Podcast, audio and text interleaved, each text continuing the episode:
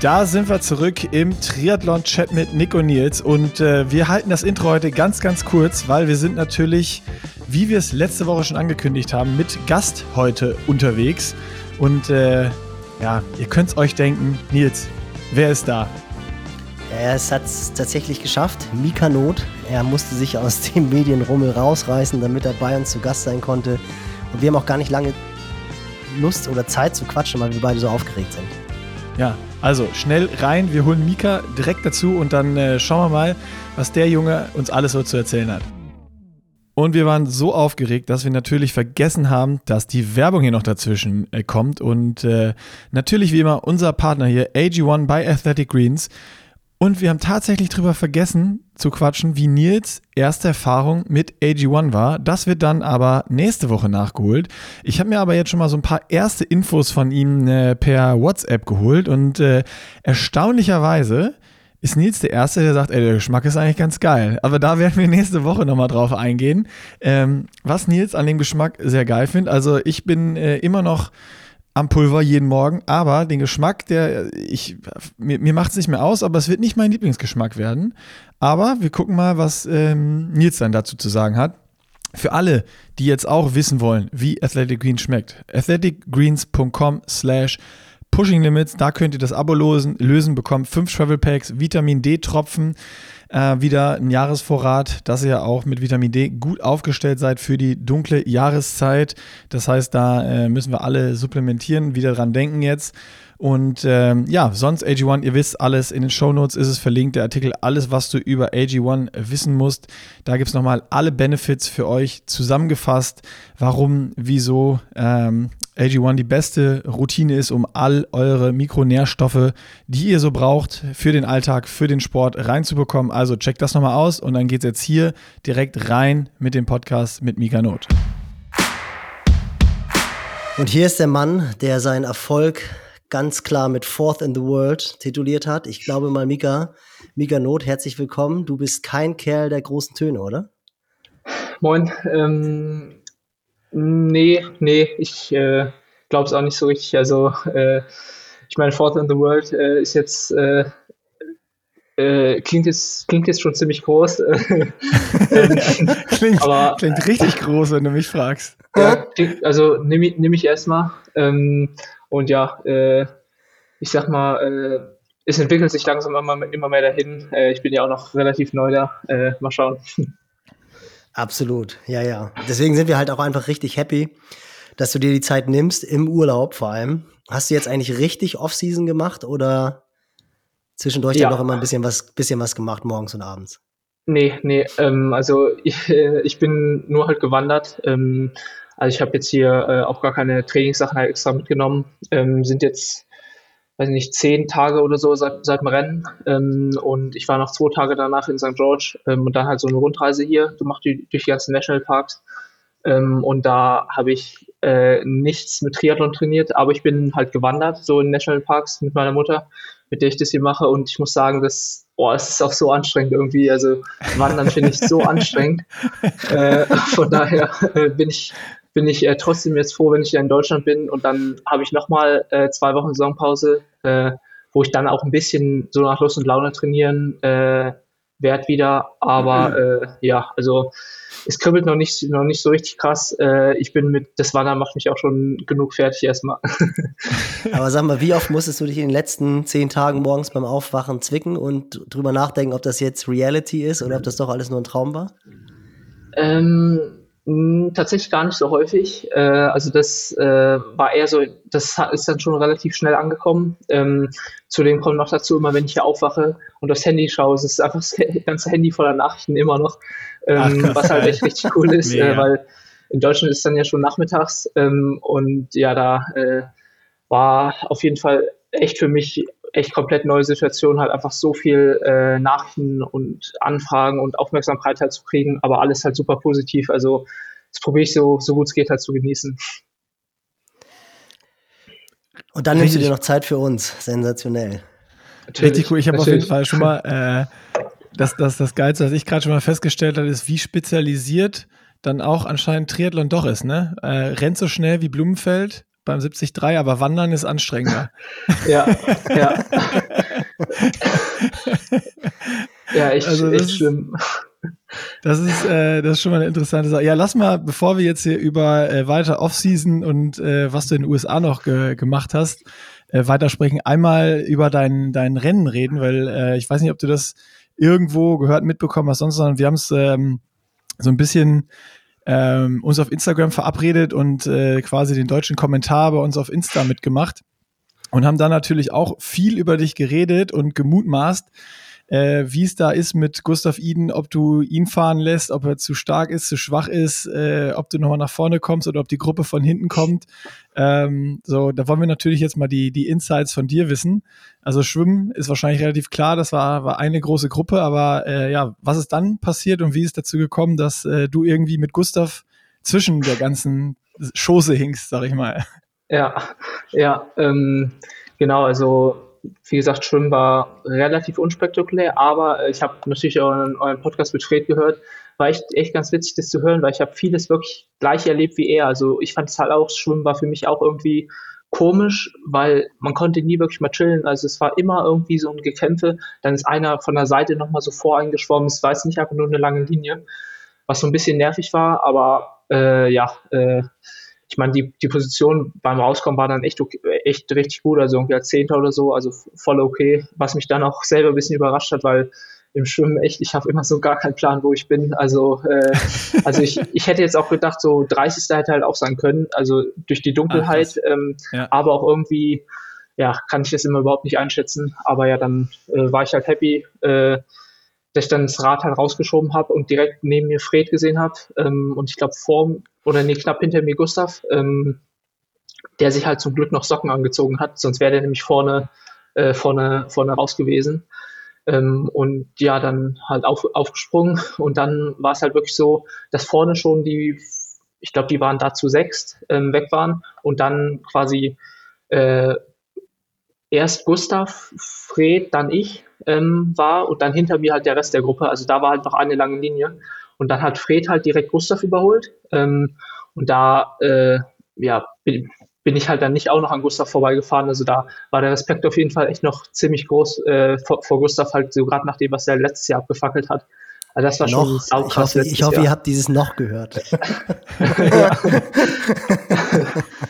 äh, genau, und dann äh, ging es halt äh, fünf Kilometer ähm, erstmal ungefähr bis zum ersten Wendepunkt. Und da hat es halt Fred geschafft, sich so leicht von Gustav abzusetzen. Ähm, und äh, ja, da hatte ich halt dann äh, weder die Beine noch die Eier, um dann halt an Gustav vorbeizufahren und dann halt Fred hinterherzufahren. Ähm, ja, vielleicht wäre es möglich gewesen, aber es hätte halt auch komplett in die Hose gehen können. Also ich glaube, das war schon, war schon richtig so, wie ich es gemacht habe. Ähm, also ich bin halt hinter Gustav geblieben ähm, und habe halt erstmal nicht, äh, also war super happy halt mit der Situation, dass ich überhaupt mit ihm mitfahren konnte. Ähm, und habe mir halt gedacht, okay, der will hier gewinnen, der wird schon wissen, was er macht ähm, und sich halt nach vorne orientieren und halt nicht wie Fred jetzt so mit so, einer Hauruck-Aktion die Lücke, Lücke zufahren, sondern ich dachte halt, Gustav macht es bisschen, ähm, ja, bisschen gleichmäßiger ähm, und langfristiger, dass er vielleicht nach 15 Kilometer die Lücke zu hat aber hat er halt leider nicht, ähm, sodass wir halt eine Zeit lang halt echt immer so mit 30 Sekunden hinter dem hergehangen sind. Ähm, nur wir beide dann, weil wir dann am ersten Anstieg so nach acht Kilometern dann die ist halt hinter uns oder hinter mir halt dann die Lücke aufgegangen ähm, auf die große Gruppe. Ähm, und dann kam zwischendurch nur noch Magnus vorbei und also das war echt krass. Äh, da, da hatte ich auch schon drüber geredet mit dem Kettenblatt von ihm. Und also ich habe das halt direkt zu spüren bekommen. Ähm, weil es war halt, es war halt echt so eine Stelle, da ging es äh, halt nach dem ersten Anstieg war so eine Art False Flat für so fünf Kilometer. Und dann ging es drei, vier Kilometer runter. Ähm, und der hat quasi am Ende von dem False Flat hat der ähm, Gustav und mich überholt. Ähm, dann war leider noch Aaron Royal dazwischen, was so ein bisschen ähm, dann musste ich halt oder mussten die noch halt an dem vorbei und dann waren die halt auch in so einer Dreierreihe ähm, quasi genau die Situation, wo auch Sam dann die Penalty bekommen hat. Ja. Und äh, ja, da fehlt mir halt echt noch komplett die Erfahrung, dass ich dann ziemlich äh, ja, ver verunsichert war, okay, gehe ich da jetzt schon auch halt schon daneben ähm, oder warte ich lieber, habe ich ein bisschen gewartet und da hatte ich quasi eine Lücke zu Gustav und Magnus, ähm, als ich dann an Aaron vorbei war. Und das waren dann die härtesten fünf Minuten im Rennen, als es dann eben dieses leichte Bergab ging. Mit so 70 ist man, ist man da halt gefahren.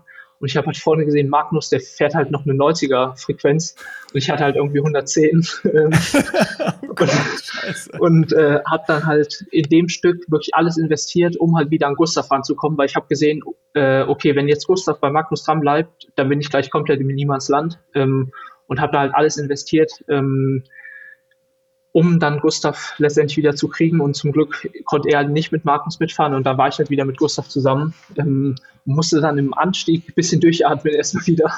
Also äh, echt komplett konträr zu dem, was ich mir halt eigentlich vorher halt überlegt hatte, weil das war eigentlich eine Passage, wo ich dachte, okay, da kann ich mal ein bisschen durchatmen, aber war gar nicht der Fall.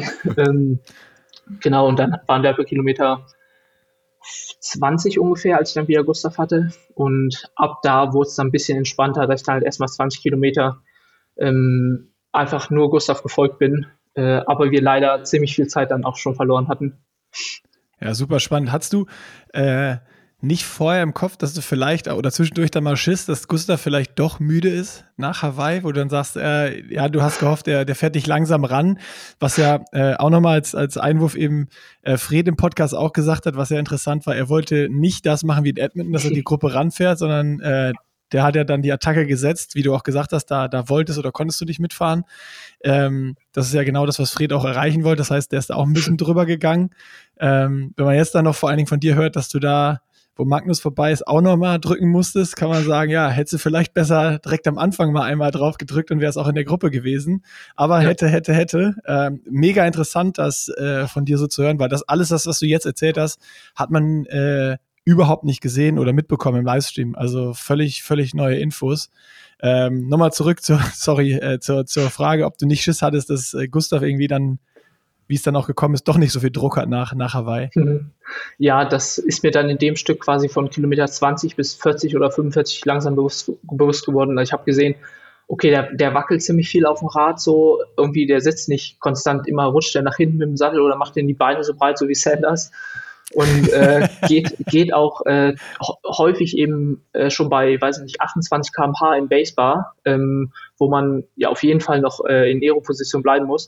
Und was ich halt dieses Jahr wirklich sehr, sehr viel gemacht habe, ähm, war mir halt den Kurs sehr genau anzugucken. Also ich war halt schon drei Wochen vorher in St. George ähm, und bin den Kurs sehr, sehr häufig halt gefahren, ähm, habe da auch die ganze Intervalle gemacht. Also habe jetzt nicht mehr wie sonst einfach, äh, wenn ich, weiß nicht, Schwellenintervalle gefahren bin oder so, die halt einfach nur auf dem Wattmesser geguckt und halt möglichst konstant gefahren, sondern bin halt auf der Strecke einfach so, ähm, ja, Ride for Speed halt einfach, also mit, äh, bin da bestimmten Leistungen halt jetzt nicht die möglichst konstant fahren, sondern halt so schnell wie möglich halt zu fahren.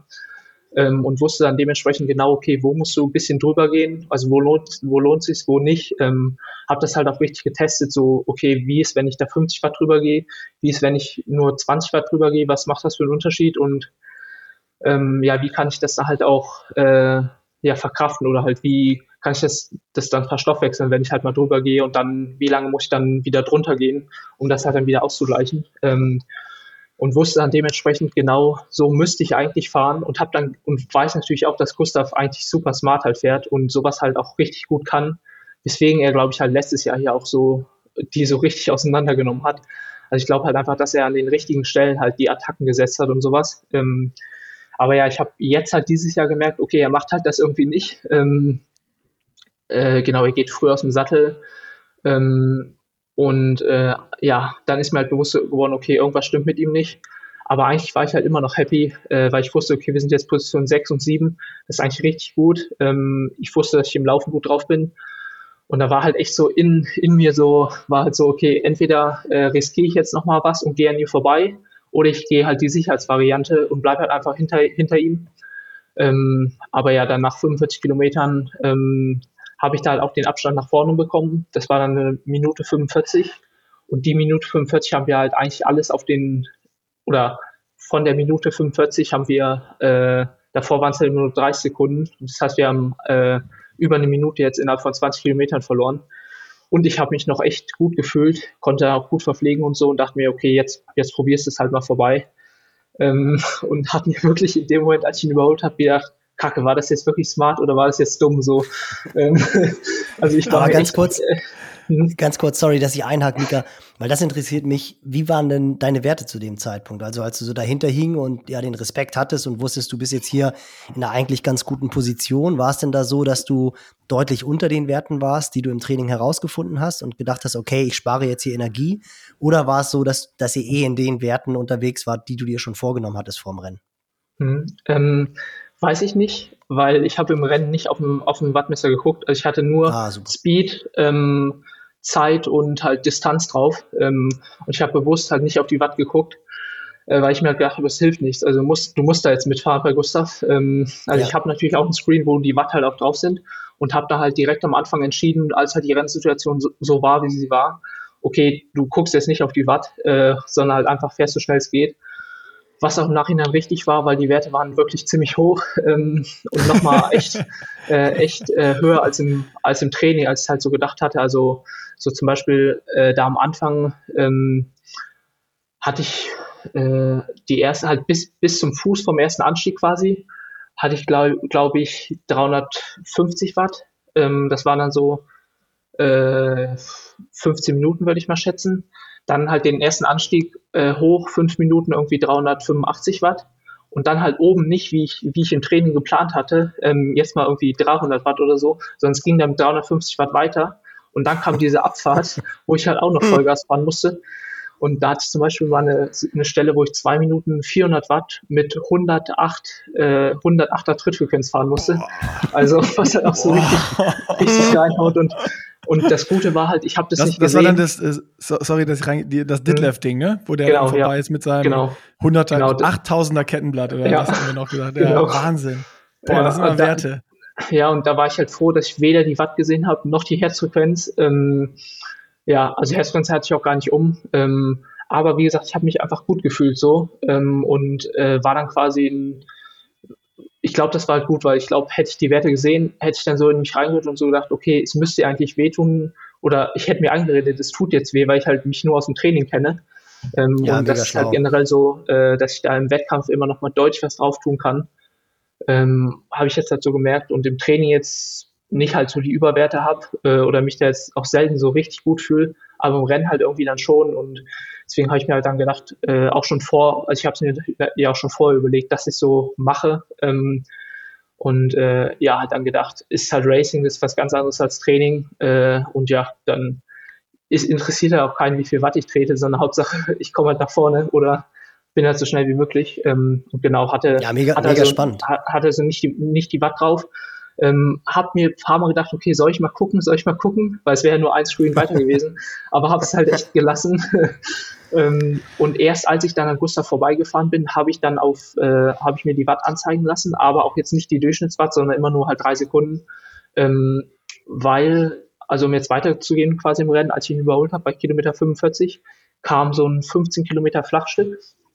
Und dann kam der Snow Canyon und ähm, ich hatte zu, zu dem Zeitpunkt immer noch ordentlich Respekt vor Gustav. Und dann war quasi mein Ziel, okay, jetzt mache ich mal Führungsarbeit im Flachstück, dass er sich vielleicht ein bisschen erholen kann. Und er mich quasi oben am Snow Canyon wieder überholt, dass ich äh, in die Abfahrt hinter ihn gehen kann, weil dann mit 75 km/h hast du ja auch bei 20 Meter noch übelst den, äh, den Vorteil.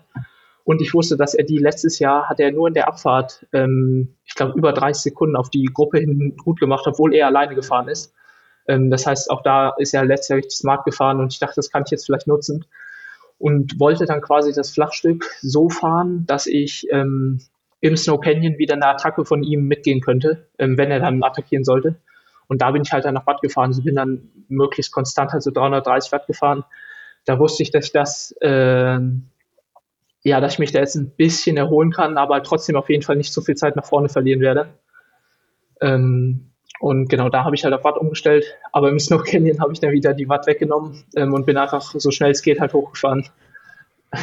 Aber hast du da realisiert, dass er schon gar nicht mehr an dir dran war? Oder hast du das mhm. dann ja, noch gar nicht mehr Kurz vorm Snow Canyon habe ich es gesehen. Ähm, also da war einmal so ein Wendepunkt, drei Kilometer vorher. Da habe ich gesehen, er ist ein bisschen, vielleicht so 40 Meter. Da hatte ich mich schon gewundert. Hm, mal gucken. Ähm, und im Snow Canyon, als ich dann mein Basebar gehen konnte, ähm, habe ich mich dann mal umgedreht und wusste dann, okay, jetzt wird es wirklich ein einsames Ding, ähm, was mich auch dann echt im Rennen auch, auch ein bisschen überrascht hat, ähm, weil ich das auch so gar nicht erwartet hatte, dass ich dann so komplett allein fahren werde. Ähm, ich hatte auch noch nicht mal mehr ein Motorrad ähm, und bin da halt die letzten 30 Kilometer war ich komplett alleine. Äh, ja, aber war da umso, umso glücklicher, dass ich halt die Strecke so gut kannte und halt wusste äh, und dann halt äh, nicht mehr nur reagieren konnte, ähm, sondern halt auch agieren konnte ähm, und halt da wusste, okay, ich, äh, die Abfahrt kann ich ganz genau, wo kann ich wie lange oder wo muss ich wie lange drücken, wo kann ich Aero, also super tacken. Ähm, ja, also es, es hat irgendwie einfach Bock gemacht, so im Rennen schon. Und war das auch so ein, war das auch so ein Kick, als du gemerkt hast, dass du da gerade den aktuellen Kona Champ und Titelverteidiger abhängst? Ich meine, das macht ja auch was mit einem, so wie du vorher halt respektvoll dich zurückgehalten hast und dann denkst du auf einmal, okay, ich fahre jetzt mal vorbei, was ich auch sehr cool finde, alleine die Aussage, dass er sich auch mal ein klein bisschen erholen kann. Das zeigt ja dann auch, wie, also alles, was du bisher erzählt hast, eine unglaubliche Cleverness im Rennen. Da gehen wir sicherlich später äh, noch mal ein bisschen ein. Definitiv, da müssen wir noch weiter drüber reden, weil ich meine, äh, ich bin, ich, ich höre hier einfach nur staunend zu gerade. Äh, äh, kommen wir, kommen wir gleich drauf. Ja, ja, das steht, äh, steht erstmal, erstmal weiter im Text hier. Steht auch schon auf, steht auch schon auf der Liste, aber mich würde trotzdem mal interessieren, wie war so dieses Gefühl, als du dann halt einfach gemerkt hast, du droppst jetzt, Gustav, das ist ja schon, das ist ja schon etwas, ja, das macht ja was mit einem, in deiner Position jetzt. Ja, ja, absolut. Ähm, trotzdem, ehrlich gesagt, konnte ich es nicht so richtig genießen, weil mir da schon klar war, okay, irgendwas stimmt mit ihm nicht. Also ich konnte es mehr genießen, dass ich mit ihm mitfahren konnte am Anfang. Das habe ich einfach richtig gefeiert, so erst als Fanboy, äh, weil ich habe mir das Rennen halt letztes Jahr so häufig angeguckt, wie er halt da gefahren ist und sowas. Ähm, und jetzt natürlich auch jetzt gerade kürzlich mit Hawaii und sowas ähm, ja, habe ich es einfach übelst gefeiert, dass ich da halt mit ihm fahren konnte und ihn halt so ein bisschen beobachten. Ähm, aber als ich ihn dann abgehängt habe im Snow Canyon, war ich eigentlich gedanklich schon wieder so, okay, wie kann ich möglichst vorne jetzt noch welche einholen? Wer ist vorne? Wer war da nochmal? Wie läuft der und so? Ähm, also habe ich dann Gustav eigentlich schon relativ schnell abgehakt ähm, und habe mich halt eher schon wieder auf die vorne konzentriert. Und es ist jetzt eher so im Nachhinein, dass ich halt einfach cool finde, so auf Bildern jetzt mal ein Bild zu haben, wo ich so vor Gustav war. Ähm, ja, aber also in, in dem Moment war ich schon wieder halt eher äh, im Rennen halt in der, äh, auf der Laufstrecke, sag ich mal. Brutal. Also das ist wirklich, äh, bevor wir zum Laufen kommen, ich habe natürlich auch dein, dein Insta-Feed nochmal durchgescrollt und das erste Mal bist du mir letztes Jahr in St. George aufgefallen beim elften Platz. Also habe natürlich vorher schon den Namen gehört und dein äh, phänomenales Debüt beim 73 Les Sables. Also sowas registriert man dann natürlich schon, aber so bewusst im Rennen wahrgenommen war dann wirklich letztes Jahr in St. George und ich fand das schon extrem ja, beeindruckend, aber einfach auffällig, wie analytisch du das Rennen schon beschrieben hast. Also wo du dann auch so mit deinem Platten beschrieben hast und auch diese Situation, die du jetzt auch schilderst, gehe ich da mit, gehe ich da nicht mit. Und das finde ich unfassbar, wie du halt mit 22 Jahren, gerade auch, du hast selber gesagt, dir fehlt noch die Erfahrung in diesen Rennen. Und ich meine, wir kommen da später nochmal zu. Ich glaube, das war jetzt deine fünfte 70-3-Distanz. Das sollte man sich auch mal auf der Zunge zergehen lassen. Oder vierte sogar erst. Aber nee, ich glaube, die fünfte war es. Fünfte, ja. Ähm, fünfte. Also so richtig viel Rennerfahrung ist völlig okay, dass die noch nicht da ist. Und trotzdem bist du halt so unf unfassbar abgeklärt. Also in dieser Situation, wo du ja kurz mal zehn Minuten lang Richtung 400 Watt fährst, da dann einfach wirklich noch so eine Birne zu haben, das finde ich unglaublich faszinierend. Also brutal. Ja, da, danke. Ähm, also, ist also, das, ich, ich hake mal schnell ein, ist das mhm. was, was du mit irgendwie Coach, Betreuern, sonst was besprichst, wie du dann reagierst? Also, dass du halt auch im Rennen bewusst Watt wegschaltest, zuschaltest, dir den Kurs so oft anguckst, dass du genau weißt, wie was ist?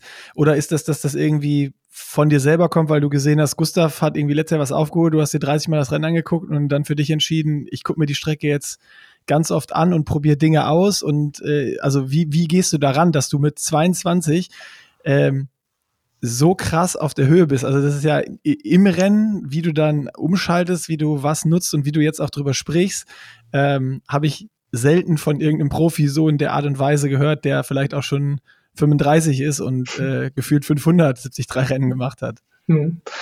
Ähm, ja, gute Frage. Ähm, habe ich so auch noch gar nicht, gar nicht richtig drüber nachgedacht. Also ich glaube schon, dass es viel einfach äh, Typsache ist ähm, und so, dass ich einfach halt so, so bin. Ähm, was aber auf jeden Fall auch der Fall ist, dass äh, Benny, also mein Trainer aus Darmstadt, so mir sehr viele Freiräume da, sage ich mal, halt gibt. Ähm, also sowohl im Training als aber halt auch im Rennen. Also so die Rennbesprechung war jetzt eigentlich nur, äh, dass er meint, so vertrau auf dein Gefühl. Äh, das, das, hat, das hat immer geklappt. Äh, er weiß halt, dass ich auch super, dass ich selber halt super äh, da so drin bin ähm, und mich selber halt da äh, ja halt extrem äh, reinfuchse und halt alles analysiere und sowas äh, und den Kurs halt vorher auch, auch irgendwie im Internet mir halt nochmal ganz genau angucke und sowas. Ähm, das weiß er halt und äh, gibt mir dann quasi auch so das Selbstbewusstsein, dass ich mir einfach selber vertrauen soll. Ähm, und genau dann ist es einfach, äh, ja, wie gesagt, glaube ich, äh, ja, Typsache,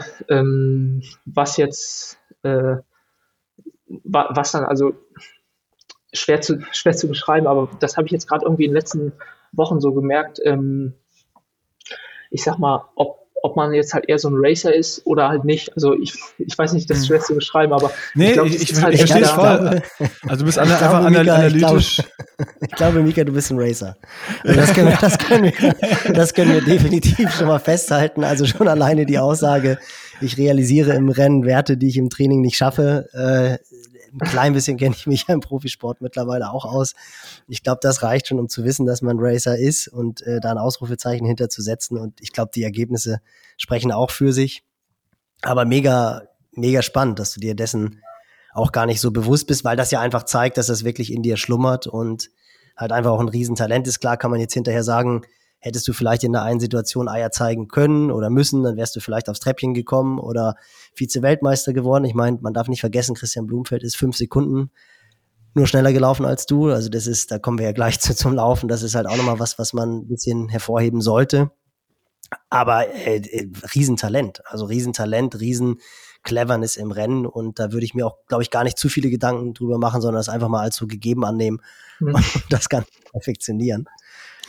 Ja, also bei mir, ich, ich, kann super gut verstehen, was du gerade gesagt hast, dass dieses so Typsache, dass du einfach ähm, vielleicht so bist, dass das dir Sicherheit gibt. Aber was bei mir rauskommt ähm, oder rüberkommt, wie du eben erzählt hast, ist halt einfach, du hast unfassbar Bock auf die Sache. Also auch die Sachen zu gucken. Ich meine, wenn du sagst, du hast das Rennen von Gustav oder letztes Jahr St. George dir x-mal angeschaut, du hast die Strecke x-mal angeschaut. Also das ist ja auch so, ich glaube, das geht auch nur, wenn man einfach richtig Bock hat, da zu racen und auch irgendwie alles zu optimieren und alles getan zu haben, um irgendwie bestmögliches Ergebnis abzuliefern. Und äh, ja, wenn man dann im, im Kopf das so noch zusammenkriegt und vielleicht so dieser in, in, der, in der Vorbereitung der analytische Typ ist, äh, dann ist es, glaube ich, dann, dann, dann kommt sowas bei raus. Äh, und was Nils gesagt hat, äh, wärst du, wärst du da mitgegangen oder nicht? Wahrscheinlich steht das dann genau im äh, Gegensatz dazu, ne? Wenn du weißt, ich bin bei Gustav Iden hinten dran und der hat hier letztes Jahr alle zerlegt und das hast du, das hast du noch im Kopf, dann ist wahrscheinlich schwer zu sagen, ja komm, den lasse ich jetzt eben stehen und fahr vorbei. Ähm das äh, passt dann, glaube ich, ganz gut zusammen. Ja. ja, aber auch da kann ich schon sagen, nächstes Jahr äh, würde ich ja nicht mehr hinter ihm bleiben. Ah, sehr gut. ja, aber dann kommen wir, kommen wir zu, zu dem, was mich an dem, an dem Renntag wirklich sehr geflasht hat, einfach dein, dein Lauf. Also ja. auch optisch sah das, fand ich, absolut am besten aus von allen, die, die da vorne gerannt sind. Der Battle war natürlich extrem faszinierend zwischen Ben Knut und Christian Blumfeld, auch die Attacken, die Ben Knut gesetzt hat, also on Home Soil, also als mhm. US-Amerikaner da in St. George, da hat man auch gemerkt, der war richtig, richtig happy und richtig on fire, dass er endlich wieder mal bei einer 73 WM die Beine hat, die er sich gewünscht hat. Aber so von der reinen Ökonomie her, vom reinen Stil her, das sah schon, schon wirklich brutal aus und beeindruckend, wie du da gelaufen bist auf dieser ja sehr anspruchsvollen Strecke. Das fand ich ganz witzig. Ich habe mir die Trimac-Interviews mit dir und Fred hintereinander angeguckt und dann warst du ja, oh, und dann ging es ja auf diesen Golfkurs und das hat so Bock gemacht, da rauf und runter und um die Kurven und ich habe mich so gut gefühlt. Und dann kam das Ding mit Fred, wo er meinte, boah, dann ging es auf diesen scheiß Golfkurs und ich konnte nicht, wusste nicht, was ich für einen Schritt machen sollte. Und das war einfach, das war einfach total amüsant, das zu sehen, diese beiden Gegensätze. Also ich gehe mal davon aus, dass du schon, also man hat gesehen, es hat dir auch im Rennen richtig Spaß gemacht. Ja, ja, voll, voll. Ähm, also ab, also ab dem Moment, ab dem wir auf dem Golf Golfkurs waren, hat es Spaß gemacht. So die erste Diagonal Street hoch war, war semi-geil. Also ähm, da hat es auch für mich ziemlich gezogen. Ähm, zumal ich halt da noch nicht einschätzen konnte, wie schnell ich unterwegs bin. Ähm, also ich bin halt natürlich ohne, ohne Uhr gelaufen und hatte auch vor, vor mir noch keinen, den ich groß sehen konnte. Ähm, äh, irgendwann kam dann Miki Tarkold, aber da wusste ich halt auch nicht, okay, vielleicht hat er einfach ein, hat sich völlig übernommen beim Radfahren. Ähm, aber jetzt, wie ich auf im Vergleich zu Fred oder zu den ganz vorne laufe, wusste ich halt da noch nicht. Ähm, und erst als ich auf dem Golfkurs war ähm, und mal so ein bisschen mal den Schritt wechseln konnte ähm, und halt auch andere Leute sehen konnte und gesehen habe, okay, die sehen nicht mehr so flüssig aus, ähm, da wusste ich dann, okay, äh, das ist auf jeden Fall nicht verkehrt, was du jetzt gerade machst. Ähm, und ja, dann spätestens so, dass, dass die Diagon Street dann wieder runter, wo halt ein, zwei Prozent bergab, ähm, das hat dann richtig Bock gemacht. Also, wo es dann irgendwie gefühlt hat, von alleine gelaufen ist, mit so ein bisschen Vorlage, bin ich halt einfach dann, so gefühlt da runtergerollt.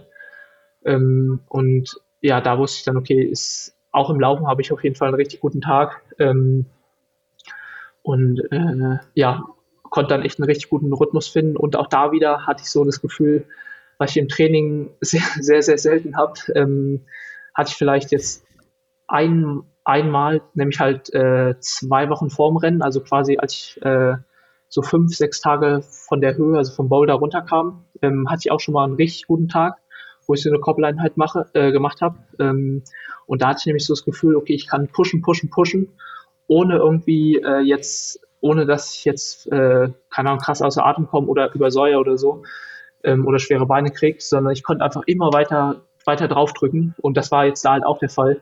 Und das hat dann halt so Bock gemacht auch wieder, ähm, dass ich einfach äh, ja halt auch dann so Selbstbewusstsein hat, okay, ich, ich tue jetzt so, als ob es noch fünf Kilometer wären, obwohl es noch 15 waren oder so ähm, und drück halt einfach so doll drauf, weil ich weiß, es passiert eigentlich nichts.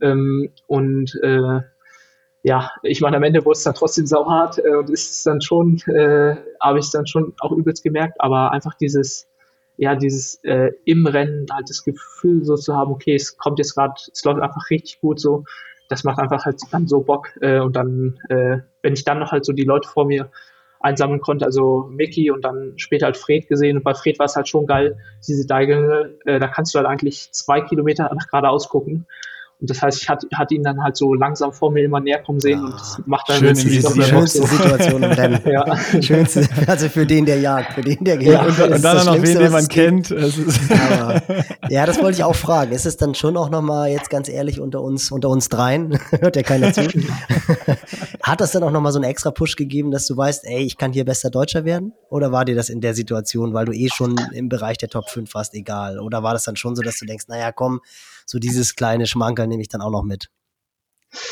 Ähm, ist natürlich nicht schlecht, aber also eigentlich, äh, also in, im, im Rennen habe ich daran gar oder gar nicht groß drüber nachgedacht. Jetzt so im Nachhinein merke ich, dass es schon nochmal äh, auf jeden Fall was, was bedeutet, so beste Deutsche zu sein. Aber in, im ja. Rennen hatte ich da, hatte ich in der Situation da auch wieder nur gedacht, wie kann ich einfach möglichst schnell halt rennen, um vielleicht sogar noch Magnus zu kriegen. Ähm, und es ist jetzt eher so im Nachhinein, dass ich merke, okay, es, es, äh, es war doch halt gut, dass jetzt, äh, dass ich halt äh, bester Deutscher war. Ähm, aber ja, ich meine, letztendlich würde ich auf jeden Fall lieber eine Position weiter vorne sein, äh, insgesamt und dann ist halt Fred noch vor mir so. Na klar. Äh, ja, ja, logisch. Das ist klar. Also ja. im Nachhinein ja, äh, in der Situation selber nicht. Aber es zeigt schon, dass du dich in der Situation schon darauf fokussiert hast, aufs Treppchen zu laufen. Also ähm, Platz drei hast du, hast du schon als reell betrachtet in der Situation. Ja, ja. Ähm, am meisten so während oder am Anfang der zweiten Runde. Ähm, als ich halt dann Magnus, er kam das erste Mal entgegen, da hatte ich noch über zwei Minuten Rückstand. Ähm, und dann halt, als die Diagonal Street wieder hochging, ähm, wurde mir dann zugerufen, okay, es wird halt jetzt weniger, irgendwie nur noch 1,30. Und da hatte ich halt auch noch so einfach die im, im Kopf mir halt selber zu, zugeredet. Also ich wusste, wenn ich genauso schnell weiterlaufe und Magnus genauso schnell weiterläuft, dann wird's nicht, wird's nichts. Und ich habe schon wirklich so halt so hart gepusht, wie es ging. Ähm, aber ich hatte halt irgendwie immer noch so die Hoffnung, dass Magnus halt noch richtig eingeht, wie er es ja vor zwei Jahren noch häufig getan hat, dass er dann ja. übelst Krämpfe bekommen hat oder so. Aber ähm, es hatte ja auch schon gesagt, so es geht einfach kaum jemand mehr hoch. Also das ist, ja, das ist Wahnsinn, so heftig. Ja, selbst ein Magnus, der halt dann echt nicht mehr äußerlich zumindest gerade im Oberkörper ja nicht mehr so gut aussieht, dann irgendwie so schräg mit dem Kopf äh, läuft und sowas. Aber hochgehen tut er halt irgendwie trotzdem nicht äh, und ist halt immer noch verdammt schnell.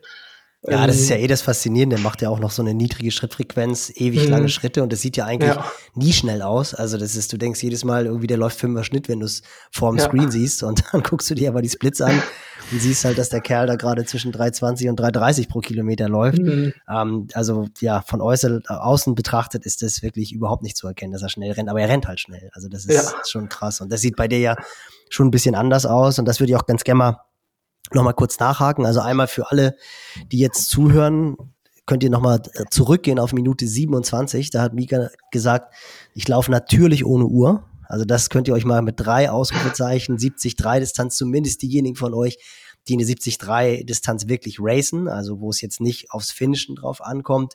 Bei einer 73 Distanz kann man wirklich den Mut haben, aufs Gefühl zu achten und die Uhr wegzulassen, weil man sonst oft wirklich einfach gebremst wird durch dieses Gefühl. Und das finde ich ganz krass, wie du das auch abgleichst, also dieses Gefühl und zu wissen, ich kann noch so ein klein bisschen drücken.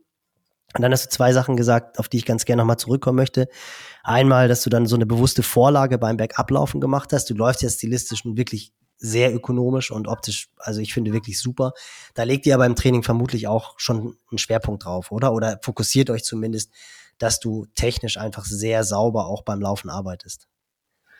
Ähm, ja, ja. Ähm, also was, aber auch da jetzt kommt es, glaube ich, eher ein äh, bisschen, eher, sage ich mal, natürlich. Also im Sinne von, dass wir, also ich mache jetzt sehr, sehr selten irgendwie Intervalle auf der Bahn zum Beispiel, sondern mach, was wir halt häufig machen, sind so hügelige ähm, Intervalle, ähm, eher so Richtung Fahrtspiel. Ähm, und da äh, ist halt bei mir so, dass ich dann automatisch halt die Te Technik ein bisschen verändere und dann halt auch selber gucke, okay, wie kann ich halt äh, natürlich halt die Zeit halten, aber halt mit möglichst wenig äh, Effort halt laufen. Ähm, ich meine, das macht man auf der Bahn ja auch, aber da ist halt der doch dann deutlich, deutlich stupider. Ähm, und ich merke einfach, dass mir das äh, halt A, mehr Spaß macht, halt so hügelige Intervalle als auf der Bahn. Ähm, und ich aber B halt auch echt nicht viel langsamer bin. Also dadurch, dass wir es halt so häufig, häufig machen, ähm, ich da jetzt irgendwie mittlerweile echt halt ziemlich äh, ökonomisch ähm, Schritt, Schrittwechsel und sowas machen kann. Ähm, mhm.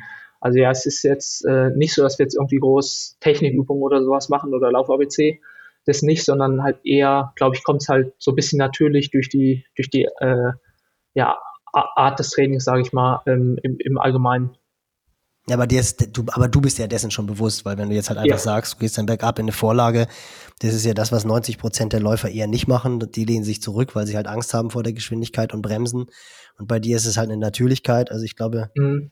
Alle die, die auf der Langdistanz unterwegs sind, äh, hören jetzt nicht so gerne zu, weil das halt die Sachen sind, die auf der längeren Strecke halt von unfassbarer Bedeutung sind.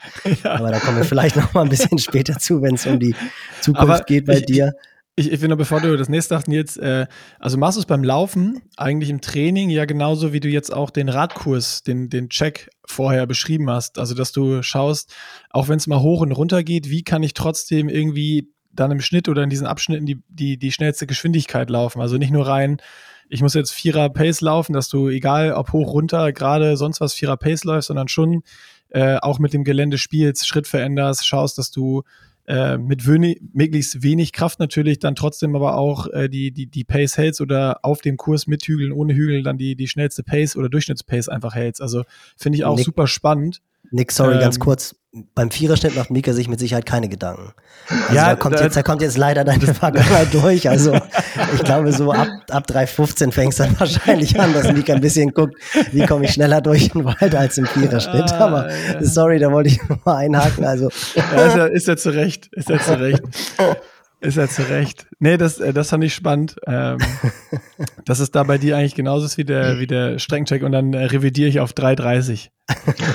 ja, ja, passt. Äh, ja, also auch da, natürlich auch da nicht immer. Also ähm, auch da habe ich einfach mal äh, Einheiten, wo ich halt wirklich so konstant wie möglich halt einfach um die Schwelle halt laufen soll oder halt irgendeinen anderen äh, Geschwindigkeitsbereich. Also variiert es da halt natürlich auch, aber also diese Einheiten, dieses Ride oder Run for Speed, ist auf jeden Fall das, was mir am meisten Bock macht. Ja, mega spannend. Ja, und dann bist du, bist du an Fred vorbei, um nochmal einen harten Cut zum St. George-Rennen zu machen und da zurückzukommen. Und warst an Position 4. Wann hast du realisiert, dass du Magnus vermutlich nicht mehr, nicht mehr einholen wirst? Ähm, ich würde sagen, zwei, anderthalb Kilometer vom, vom Ziel so. Also als man quasi am Ziel vorbeigelaufen ist, nochmal in diesen Park, ähm, da war dann so eine Gerade, ähm, wo ich ihn dann nicht halt sehen konnte. Äh, und die Gerade waren schon noch so ja, 40, 45 Sekunden. Ähm, Und da wusste ich schon, okay, es, jetzt wird es wirklich eng. Ähm, und der Park war jetzt auch leider nicht so wie der Golfplatz, also jetzt nicht so kurvig ähm, oder hoch, also so kurze Hügel, wo er vielleicht nochmal Krampf kriegen konnten, könnte, ähm, sondern da, da wusste ich dann, okay, das ist jetzt für ihn wahrscheinlich auch ziemlich, äh, ziemlich sicher halt durch. Ja, und äh, so ein Kilometer vom Ziel habe ich dann auch, äh, dann war es halt immer, immer noch nicht, äh, noch nicht näher bin ich dann gekommen. Und dann habe ich halt gedacht, okay, jetzt probierst du wenigstens halt zu genießen, so ähm, vierter Platz. Äh, genau. Ja, also ich glaube, das hat man auch gesehen, der, der Zieleinlauf, das war schon cool, wie du dich gefreut hast und wo du sicherlich auch einen Riesenhaken hinter, hinter die ja doch ganz schwierige Saison gemacht hast, auf die wir gleich nochmal zu sprechen kommen. Was ich ganz cool fand, gerade so, weil du erzählt hast, Fanboy von Gustav Iden, da kommt mir ein Bild in den Kopf, wie er da zu fünft in der Post-Race Press Conference sitzt. Ich meine, Ironman Press Conference, Top 5 werden eingeladen und du sitzt da neben Bernd Knut, Magnus Ditlev, Christian Blumfeld und Fred Funk, musstest du da, dich da so ein bisschen zwicken und sagen, Junge, Junge, wo sitze ich jetzt hier eigentlich gerade? Oder hast du gedacht, ja, hier fühle ich mich eigentlich ganz wohl, hier äh, könnte, ich mich breit, könnte ich mich breit machen in den nächsten Jahren?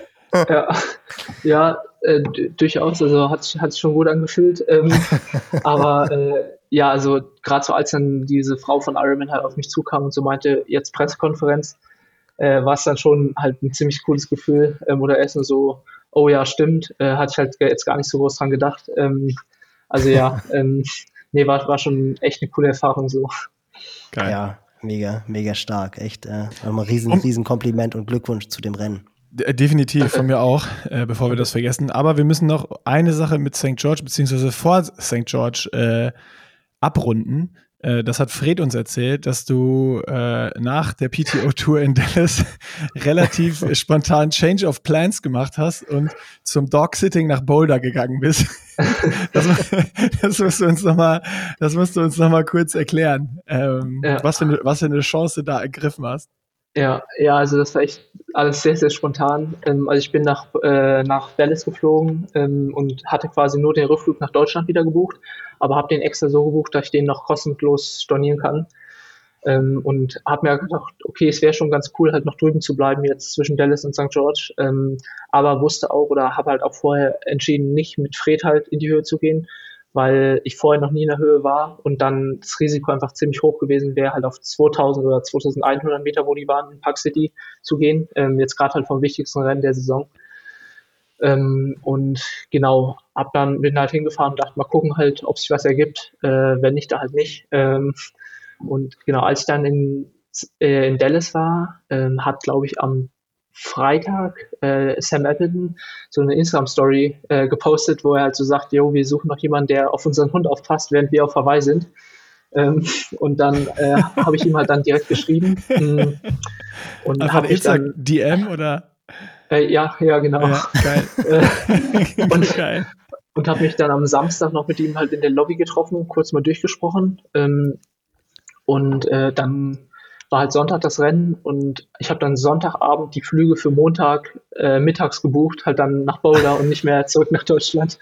Also es ging dann schon echt alles sehr, sehr spontan. Ähm, aber genau, äh, dann, dann war ich in Boulder äh, und musste sagen, nachher, das war echt eine richtig coole Zeit. Es waren dann drei Wochen in Boulder ähm, und es hat richtig Bock gemacht da. Also ich konnte halt dann bei ihm wohnen, hatte das die ganze Wohnung, ähm, die auch echt groß war so äh, für mich allein halt mit dem, mit dem Hund. Äh, und ja, nee, war schon, war schon echt eine coole Zeit. Hab dann halt, natürlich halt auch dann übelst viel Geld halt gespart, weil Boulder echt sauteuer ist, also was mir halt da auch erst aufgefallen ist. Ähm, ja. Aber ist es so schön, wie, wie alle sagen? Ist es so Paradise City?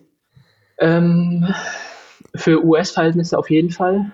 Äh, für europäische Verhältnisse ist es gut, aber jetzt nicht, nicht Paradise. Äh, ist halt immer noch Amerika. Es sind halt immer noch übelst große Straßen. Ähm, ja.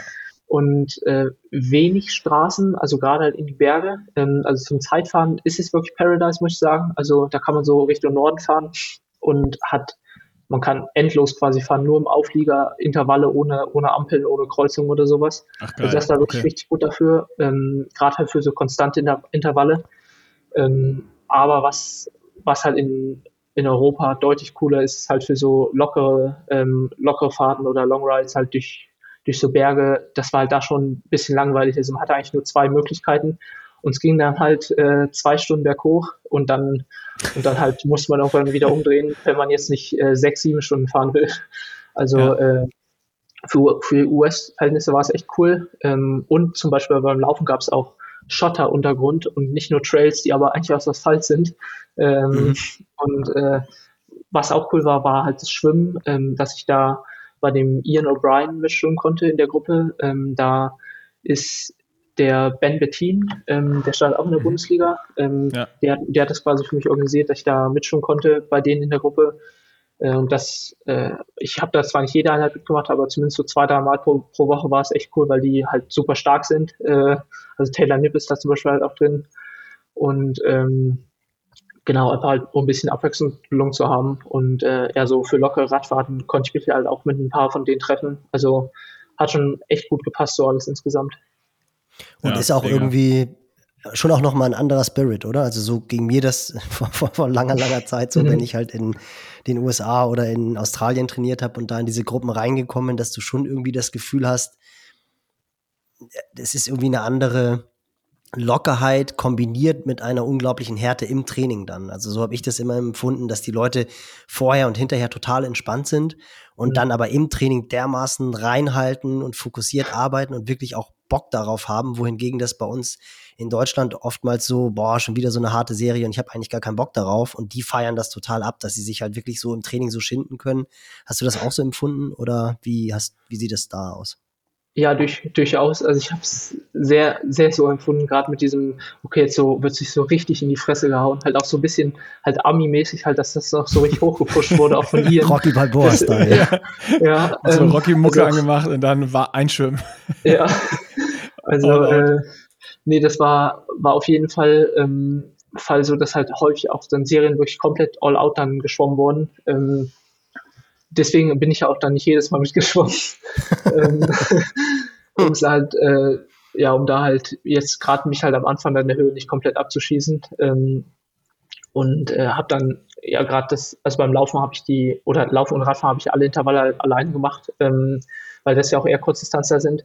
Aber es war halt auf jeden Fall super erfrischend, halt dann äh, für die Schwimmeinheiten da halt dann, dann mit, mit denen zu schwimmen. Ähm, und ja, das halt einmal und was halt auch einfach noch anders ist, wie offen die irgendwie sind. Also jetzt ja. nicht nur innerhalb der Trainingsgruppe, aber auch, auch so andere Leute. Man wird ständig angequatscht halt beim Schwimmen, äh, was man, was man macht oder wo, woher man kommt und sowas äh, und dann Hilfe angeboten, äh, dass sie mich dann mit, mitgenommen haben im Auto oder sowas. Also ist schon, ist schon auf jeden Fall, auf jeden Fall was anderes. Ja, das finde ich, das hat mich auch mal sehr beeindruckt. Also schon alleine finde ich, wenn du in Deutschland gesagt hast, was du machst, und du hast gesagt, ähm, du bist Triathlon-Profi, dann musst du dich eigentlich immer rechtfertigen für deinen Job. Kannst du davon leben? Dann heißt es eigentlich eher so, wie damit, davon kann man leben und damit kann man sein Geld verdienen.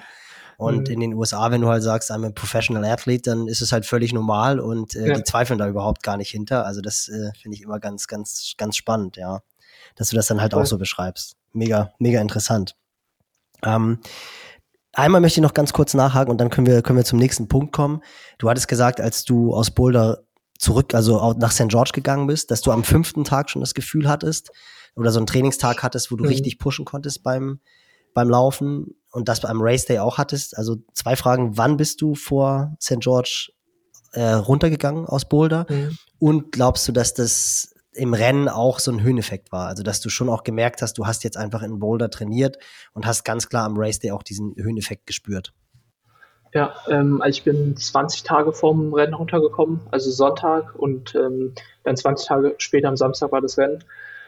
Und genau, ähm, das, es war halt so, die ersten Tage habe ich dann relativ entspannt trainiert, sage ich mal, halt in, in St. George, einfach um mich auch ans Klima ein bisschen anzupassen und so. Äh, und im Boulder war schon auch ein ziemlich, ziemlich äh, harter Block. Ähm, und dann hatte ich halt nach ein paar Tagen dann wieder, äh, wieder angefangen, halt normaler zu trainieren. Und genau, hat er nach fünf oder sechs Tagen, wie gesagt, das erste Mal so ein, das Gefühl, okay, heute läuft es besser als sonst. Ähm, und im Rennen, wie gesagt, auch äh, jetzt im Nachhinein betrachtet. Ähm, Ob es jetzt ein Höheneffekt war, tue ich mich noch schwer zu sagen. Ich habe es auch leider nicht geschafft, dann irgendwie da nochmal ähm, eine, äh, eine Blutuntersuchung oder sowas machen zu können nach dem Rennen, ähm, um halt vielleicht auch im Blut irgendwelche Höheneffekte nach, äh, nachweisen zu können. Ähm, von daher würde ich es jetzt nicht hundertprozentig sagen, aber was ich auf jeden Fall sagen kann, ist, dass es jetzt nicht nicht funktioniert hat. Also es ist auf jeden Fall nicht in die Hose gegangen.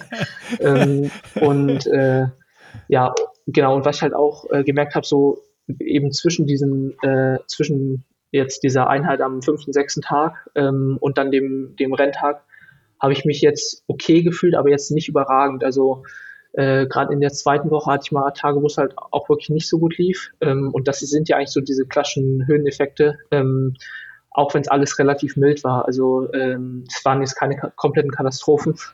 Ähm, aber man muss ja auch sagen, Boulder ist jetzt ja auch nicht Sierra Nevada. Ähm, 1600 ja Meter ist Boulder. Genau, ne? 1650. Ja. Ähm, also war das, deswegen habe ich auch dann Boulder gewählt, dass eben, äh, wenn dann nur halt moderate Auswirkungen hat. Von daher würde ich sagen, ich glaube, es hatte einen Effekt, bin mir aber nicht ganz sicher. Aber ähm, dadurch, dass es keinen negativen Effekt hatte, werde ich es nächstes Jahr auf jeden Fall äh, häufiger ausprobieren und dann auch mal in höhere Höhen, Höhen nochmal gehen, um dann sicher, sicherer zu sagen können, ob es jetzt äh, daran lag oder nicht. Absolut, ich mein, ja. Und ich meine, das ist ja auch eine klassische Herangehensweise, dass man eigentlich sagt, wenn man aus der Höhe rauskommt, hat man unmittelbaren Effekt am, am mhm. Zeitpunkt, wenn man runterkommt. Und mhm. dann, um auf Nummer sicher zu gehen, ist es so der 14. bis 21. Tag, wo der Höheneffekt da ist. Und in der zweiten Woche, genau wie du es angesprochen hast, da mhm. fühlt man sich dann in der Regel eher schlecht oder schlecht her. Fred hat es ja auch schon erzählt, dass er halt einfach sehr viel rumexperimentiert hat und jetzt mhm. eigentlich finde ich, relativ unklassisch eine Woche vor dem Rennen zurückkommt, aber halt damit einfach gute Erfahrungen gemacht hat und so dann weitergegangen ist. Also das finde ich ganz spannend und ist mit Sicherheit ja auch nochmal für die Zukunft etwas, aber was du halt beschrieben hast, deswegen wollte ich auch nochmal nachhaken, war einfach auch für mich dann sehr deckungsgleich mit den Erfahrungen, die ich damals als Athlet gemacht habe und äh, wie ich auch bei den Athleten dann an Höhentrainings rangehen würde. Aber dann können wir eigentlich auch, würde ich sagen, mal einen Haken machen hinter, hinter St. George und so ein bisschen hinter die Person blicken. ähm, ich finde es ganz cool. Du hast vor dem St. George Rennen letztes Jahr, hast du auf deinem Instagram-Feed geschrieben, they say there's a fine line between fit and fucked. Und wenn man jetzt mal so deine Saison betrachtet, ist das ja fast schon so, dass du denkst, scheiße, ich hätte es vielleicht nicht schreiben können oder schreiben sollen, denn du hast ja jetzt wirklich dieses Jahr zur Härte gespürt, wie schmal diese Linie wirklich ist. Ich meine, du hast Gran Canaria finde ich auch sehr souverän gewonnen. Unfassbar spannender Kampf mit Clément Millon, wo du auch schon extrem abgebrüht reagiert hast. Ich weiß ehrlich gesagt gar nicht, warum ich mir dieses Rennen live angeguckt hat, weil von mir war definitiv kein Athlet am Start, aber es hat mich halt brutal fasziniert, wie abgebrüht du da wirklich gelaufen bist, weil es war wirklich ein Riesen-Battle. Clément Millon ist ja dann wirklich, ich glaube, fünf Kilometer vorm Ziel auf fünf Sekunden an dich rangelaufen. Und dann hast du irgendwie dann auf den letzten Kilometern nochmal so den Hebel umgelegt, hast auch da, das hatte ich vor dem Rennen auch schon gesagt, das Rennen komplett von vorne eigentlich bestritten, weil du auch keinen Bock hattest, irgendwelche Penalties zu, zu mhm. riskieren. Johnny Brownlee war am Start, das ist ja auch einer, wo man mit Sicherheit auch nicht unbedingt denkt, ah, den schlage ich jetzt in der Situation, in der du ja. am Start warst. Und danach, als dann eigentlich so die deutsche Saison losgehen sollte, kam bei dir halt der, der ja, große Knackpunkt, dass du ich war, war es ein Ermüdungsbruch im, in der Hüfte Becken, aber auf jeden Fall da dann halt äh, ganz massive Probleme hattest. Ja, ja äh, zum Glück noch kein Bruch, sondern nur, sag ich mal, eine Reaktion, also so ein äh, Knochenmarksödem. Aber ähm, ja, auf jeden Fall jetzt schon keine kleinen Verletzungen und was ich auf jeden Fall echt, echt ernst nehmen musste. Genau. Wie war das Gefühl? Also, das ist ja schon so, ich meine, du kommst mit dem elften Platz von der 73 WM nach Hause, merkst das erste Mal so, Jesus, da steckt richtig was in mir drin. Mhm. Ähm, dann noch der zweite Platz beim 73 Lanzarote hinter Daniel Beckegaard, ja auch ein Rennen, womit du absolut happy warst und happy ja. sein konntest. Da hast du dir dann ja auch die Quali geholt fürs Rennen dieses Jahr, oder? Ja, genau. Genau. genau. Ja, und dann, äh, wie gesagt, der Sieg in Gran Canaria und dann halt einfach in Topform die Verletzung.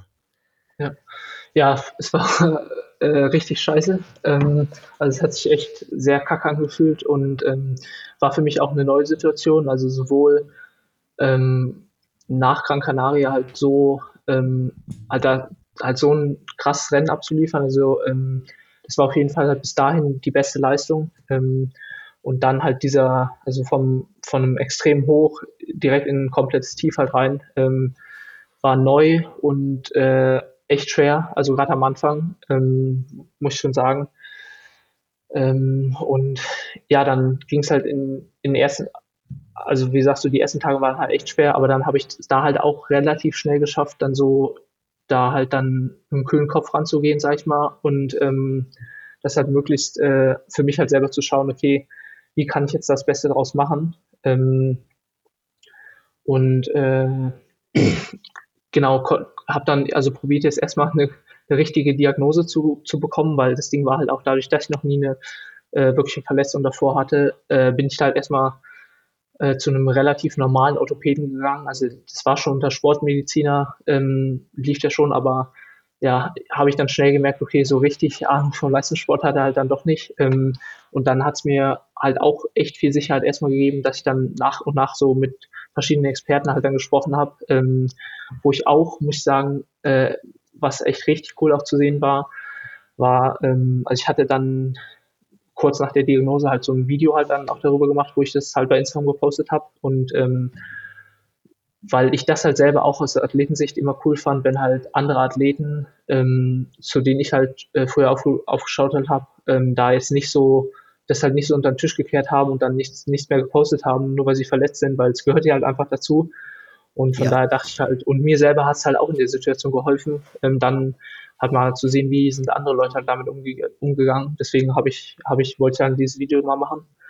Ähm, und genau, habe dann darauf echt super viel positives Feedback bekommen, halt auch aus der Triathlon-Community ähm, primär, ähm, von anderen Profiathleten, die mir halt irgendwie ihre Hilfe angeboten haben oder gesagt haben, hier, äh, ich kenne den und den ähm, Experten, geh doch mal dahin. Also das hat auf jeden Fall schon echt, echt viel geholfen dann ähm, in den ersten Wochen. Und genau dann äh, hatte ich dann so nach, nach ein, zwei Wochen halt so eine Art Plan, sage ich mal, so ein Plan, wie jetzt in den nächsten Wochen wahrscheinlich aussehen werden. Ähm, und das hat auf jeden Fall schon geholfen. Aber es war schon, schon ein harter Aufschlag. Also es war schon so, dass mhm. du halt von, ich erobere jetzt quasi die 73 WM in Deutschland oder die 73 Welt in Deutschland zu dem, Jesus, jetzt kann ich nicht mehr laufen und jetzt geht es erstmal darum, gesund zu sein.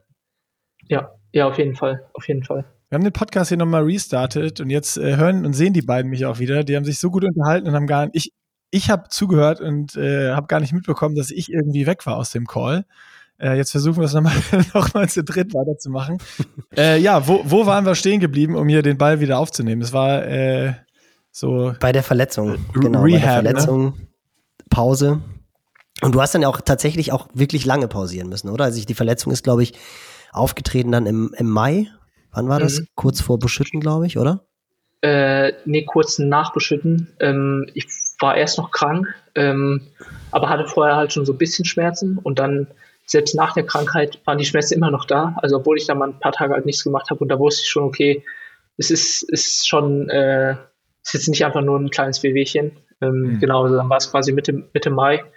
Und ja, mein erstes Rennen war dann halt Dallas wieder. Ähm, also schon halt vier Monate dann, dann ohne Rennen. Ähm, ja, obwohl ich wahrscheinlich äh, Mitte, Ende August schon wieder hätte Rennen machen können. Ähm, aber auch da halt dann mir gesagt habe, ähm, lieber halt die Rennen, die ich mache, halt dann wirklich 100% machen, statt so halb fit an, an der Startlinie zu stehen. Oder vielleicht noch mit so ein bisschen Zweifel oder sowas. Ähm, und genau, ich wusste halt, okay, wenn ich, wenn ich Dallas mache und St. George, da habe ich, habe ich noch zwei äh, absolute Top-Rennen. Ähm, und äh, ja, wie gesagt, lieber dann da ein bisschen besser sein, statt jetzt noch irgend so ein äh, anderes Rennen halt zu machen. Äh, ja, und zum Glück ist halt auch genauso aufgegangen, weil ich meine, die Rennen brauche ich jetzt halt auch fürs PTO-Ranking und so. Also es durfte jetzt auch nicht in die Hose gehen, aber ja. hat ja zum Glück halt alles gut geklappt. Auch, auch da schon äh, ultra smart einfach, äh, mit 22 Jahren, wie wir ja schon mehrfach festgestellt haben heute. Ähm, Du hast ja schon erzählt, jetzt bist du noch in den USA, machst noch Offseason. Hast du denn schon äh, jetzt nach, also ich meine, am Ende Verletzung gehabt, aber trotzdem, wenn man rein die Ergebnisse anguckt, eine mega erfolgreiche Saison gehabt bei den Rennen, wo du gestartet bist. Mhm. Äh, hast du dir schon irgendwie so einen, so einen kleinen Fahrplan gemacht, was 2023 äh, ansteht oder was du machen willst? Ist da Fokus PTO Tour 73? Äh, so, wo, wo soll die Reise hingehen? Ja, genau. Also ähm, am liebsten würde ich einfach alle PTO-Rennen machen, die es gibt. Äh, Also am liebsten wirklich alle mit dem Collins Cup. Ähm, und mal schauen. Ähm, ja, ich glaube, also, dass Norman Stadler und, und Natascha Bartmann, die werden schon genau zugeguckt haben. Ich, also. ich wollte gerade sagen, Nils, hast du nicht noch einen Kontakt zu Norman? Das ist doch so eher deine Zeit noch. Naja, ja, es ist, wir sind ein Jahrgang, aber nee, nee. Also wir, wir kennen uns auch, sagen auch Hallo, aber seine Telefonnummer ist nicht in meinem Handy. Aber dann kann äh, bei zu Natascha. Natascha habe ich ja wirklich auch drei Jahre lang trainiert bei Toni Hasler, ihrem Mann und Trainer. Also da wäre der Kontakt besser. Mal gucken, aber ich glaube, ich, wir müssen, glaube ich, gar kein gutes Wort für Mika einlegen. Das ja, ich glaube auch nicht. Das, das funktioniert alleine, ja. Ja, ich, ich hoffe, dass ich dann äh, in den ersten Rennen dann auch das nochmal noch mal für mich bestätigen kann. Ähm, genau, also ja, mal schauen. Äh, dementsprechend vier bis fünf PTO-Rennen sind es dann ja, von dem, was man jetzt so hört. Also da haben wir Profis auch noch keine näheren Infos. Ähm, hm.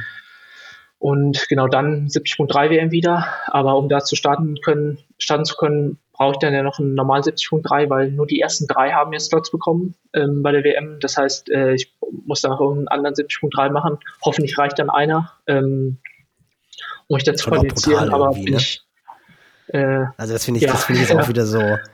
Also dass jetzt wirklich nur noch die Top 3 qualifiziert sind, das finde ich, also ich finde Top 10 müsste doch mindestens sein, dass die dann halt einfach nicht validieren müssen oder dann lass sie zumindest noch validieren. Aber mhm. Ich finde Top Ten in der Welt ah, hätten es schon verdient, dass sie doch, finde ich schon. Findest du? Ja, ja, verdient ja, aber das, das Ding ist ja, ich meine, guck doch mal aus Sicht von Iron Man, jetzt mit der PTO-Tour müssen die schon Angst haben, dass nachher die Profis nur noch da starten. Also äh, ja, aber deswegen sage ich ja, dass sie dann halt andere Rennen voll bekommen wollen mit guten Startfeldern, müssen die diesen Weg gehen. Ja klar, aber sollen sie validieren? Dann sind sie auch, müssen sie auch einen 70 rennen. Ja, aber validieren ist ja so, dann bist du nicht fit an der Startlinie, das weiß auch jeder. Wenn du einfach nur irgendwie ins Ziel kommen musst, dann nimmst du das als Vorbereitungsrennen mit und race die Woche später oder zwei Wochen drauf, dann irgendwie PTO ins Hauptrennen und, und Hauptsache du joggst ans Ziel. Äh, ich glaube, damit es weiter spannende 73-Rennen auch gibt, ist es wahrscheinlich äh, unerlässlich, das so zu also machen. Du glaubst, aus, aus Ironman-Sicht. Also ich glaube. Du würdest also glaube, sagen, nach der, du würdest also nach der letzten Stunde sagen, dass Mika sich an irgendeinen Startlinie stellt und sagt, ich jogge da ein Ziel, um nee, einfach nur Mika zu nicht, aber ich glaube andere, andere Profis. Mika die sind, dann aber, Fall. die sind dann aber nicht in den Top Ten der, die sind dann aber nicht in den Top Ten der Welt, glaube ich. Aber, nein, aber, nee, aber ist, wie ich, wie ich Mika jetzt ja, ja, wie ich jetzt Mika äh, in, der, in der letzten Stunde hier kennengelernt habe, ist es, äh, der sucht sich ein ganz frühes Rennen aus, äh, wo noch keiner in Form ist, bringt es kurz unter Dach und Fach und dann ist das Ding erledigt. ja, der Bock, die schnellen Jungs zu rennen, racen. Auf jeden Fall, ja, schauen wir mal. Ähm, zumal, ich muss auch sagen, dass auch, ich weiß jetzt schon genau so, äh, im Februar, März ist eigentlich noch zu früh für mich. Also ich brauche immer ziemlich lang, um halt wieder in Form zu kommen, weil nach der Offseason werde ich komplett, komplett unfit sein. Ähm, und äh, ja, so Januar, Februar, März ist bei mir immer ziemlich zäh. Äh, aber auch da mittlerweile bin ich da jetzt nicht mehr nervös. Also gerade früher war das, war das ziemlich ätzend, äh, mit diesem komischen DTU-Test immer Mitte März. Ähm, oh, als ja, ich halt stimmt. noch äh, halt eher äh, da halt so unterwegs war, also auch ja in der Jugend ähm, war halt immer dieser, dieser Test mit dem 800 Meter Schwimmen, 5 Kilometer Laufen, was mir auch überhaupt nicht liegt, ähm, so das rein isoliert zu machen, dann Schwimmen im Becken und sowas. Ähm, das hat, das hat mich so genervt und auch halt echt gestresst, so früher dann im, im Januar, Februar dann schon irgendwie so richtig, richtig äh, halt wettkampffit werden zu müssen. Ähm, und da bin ich froh, dass ich das jetzt, jetzt nicht mehr machen muss. Ähm, ist ja auch ein super interessanter Punkt, den wir mit Sicherheit in den nächsten Ausgaben mal äh, thematisieren werden, Nick weil das ja auch für den Trainingsaufbau, gerade was so die Nachwuchsarbeit anbelangt, also für extrem viele Stützpunkte ist dieser Märztest äh, eine Legitimierung, ja. weiter Stützpunkt Trainer zu sein. Und das ist einfach das Wichtigste, dass du viele Athleten im Bundeskader hat. Also ganz kurz für die Zuhörer vielleicht mal. Kannst du mal ganz kurz erklären, Mika, wie dieses Prozedere ist, weil das ja wirklich so etwas ist aus Trainersicht, wo du denkst, boah, eigentlich macht das für einen Aufbau von einem Nachwuchsathleten relativ wenig Sinn, dass er halt im März in absoluter Topform sein muss, um in den Kader zu kommen. Und dann, wenn es zählt, Mai, Juni, Juli, ist oftmals dieser Peak einfach schon erreicht. Also vielleicht erzählst du da mal den Zuhörern, die sich mit dem Prozedere nicht ganz genau auskennen, wie ihr es schafft, dann als junge Athleten im Nationalkader dabei zu sein, um dann halt die interessanten Rennen machen zu können. Ja, ja, ähm, also erstmal muss ich sagen, wie es jetzt genau ist, weiß ich auch nicht mehr 100% Es gibt jedes Jahr immer so leichte Änderungen, was jetzt der Test wirklich für Aussagen hat.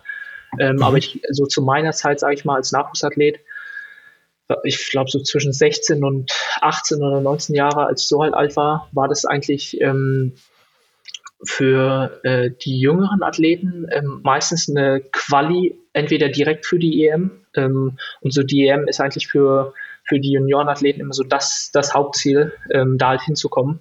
Und um mal zur EM zu kommen, musste man dann den Test gewinnen oder Zweiter werden.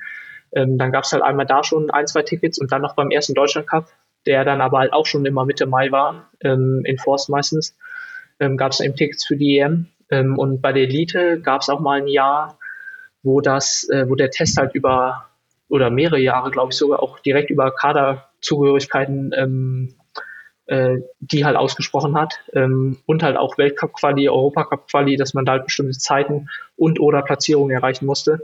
Also durchaus echt, ähm, echt viele, viele äh, oder, oder super wichtig halt für die Athleten. Ähm, ja, Karriere entscheiden, kann man sagen. Ja, ja, ja, ja. gerade halt, wo es an die Bundeswehr gekoppelt ist, auf jeden Fall. Ja. Ähm, und äh, heutzutage hat es schon auf jeden Fall gebessert. Ähm, ich glaube jetzt gerade, wie gesagt, ich bin jetzt nicht mehr so drin. Ich glaube, durch Corona ist jetzt halt auch mal ausgefallen. Ähm, aber äh, was mich jetzt wieder negativ überrascht hat, ähm, ich kriege noch so ein paar Mails halt vom Kader ähm, aus Niedersachsen, ähm, und jetzt ist es zum Beispiel wieder so, ähm, das glaube ich für die, bei der Elite kann ich nicht sagen, ähm, da bin ich nicht informiert, ähm, aber für die Nachwuchs ist es so, dass das jetzt auch schon mit der erste Deutschland Cup ist. Also dass dieser Leistungstest als erster Triathlon Deutschland Cup zählt. Ähm, und Ui. es gibt halt von den vier Stück im Jahr. Und dieses Jahr gibt es ein Streich, Streichresultat, darf man haben, aber trotzdem ähm, ist natürlich da trotzdem schon der Druck dann direkt da, halt da dann zu performen. und der ist im März immer noch. Genau, mhm. ja, eigentlich immer so 14., 15. März, äh, 800 Meter Schwimmen im Becken und dann drei Stunden Pausen, da halt fünf Kilometer Jagdstart ähm, auf der Bahn. Ähm, ja, also ich sag mal so, äh, das habe ich jetzt äh, manchmal auch schon so, dass ich halt so froh bin, da, darüber das nicht mehr zu machen. Ich glaube, hätte ich das eine, jetzt eine Woche nach St. George immer noch in Topform gemacht, äh, wäre ich da, glaube ich, nicht Erster bei den Junioren geworden ähm, weil es einfach so fern vom, vom eigentlichen Triathlon ist, ähm, ja. aus, aus meiner Sicht. Äh, und ja, also wie gesagt, da bin ich einfach froh, das nicht mehr machen zu müssen und dementsprechend im Winter wirklich entspannt aufbauen zu können. Ähm, ein bisschen andere äh, Schwerpunkte zu setzen, um jetzt halt nicht wettkampffit zu sein, sondern halt eine gute Basis zu legen. Ähm, genau, wie es da halt genau aussieht mit Trainingslager, habe ich noch nicht, noch nicht geplant, hängt da halt vor allem von Wettkämpfen ab, gerade mit der Höhe. Ähm, ja, von daher äh, hoffe ja, ich da, dass, dass er bald mal dann der Kalender von der PTO raus ist. Ähm, ja. Aber nochmal, um auch auf die Rennen zurückzukommen, ähm, mit diesen vier äh, PTO-Rennen plus 270.3 habe ich dann ja schon sechs Mitteldistanzen. Und das reicht mir eigentlich noch nächstes Jahr. Also ähm, das, da muss ich sagen, sechs Stück reicht auf jeden Fall. Äh, wenn ich halt wirklich bei jedem will ich ja auch dann wirklich halt richtig fit sein. Ähm, und dann hoffe ich, dass noch äh, vielleicht ein, zwei Bundesliga-Rennen reinpassen, einfach weil die halt richtig Bock machen so. Äh, mit da startest du für DSW, ne? DSW genau, ja. Genau. Da wohne ich jetzt äh, auch seit 2019.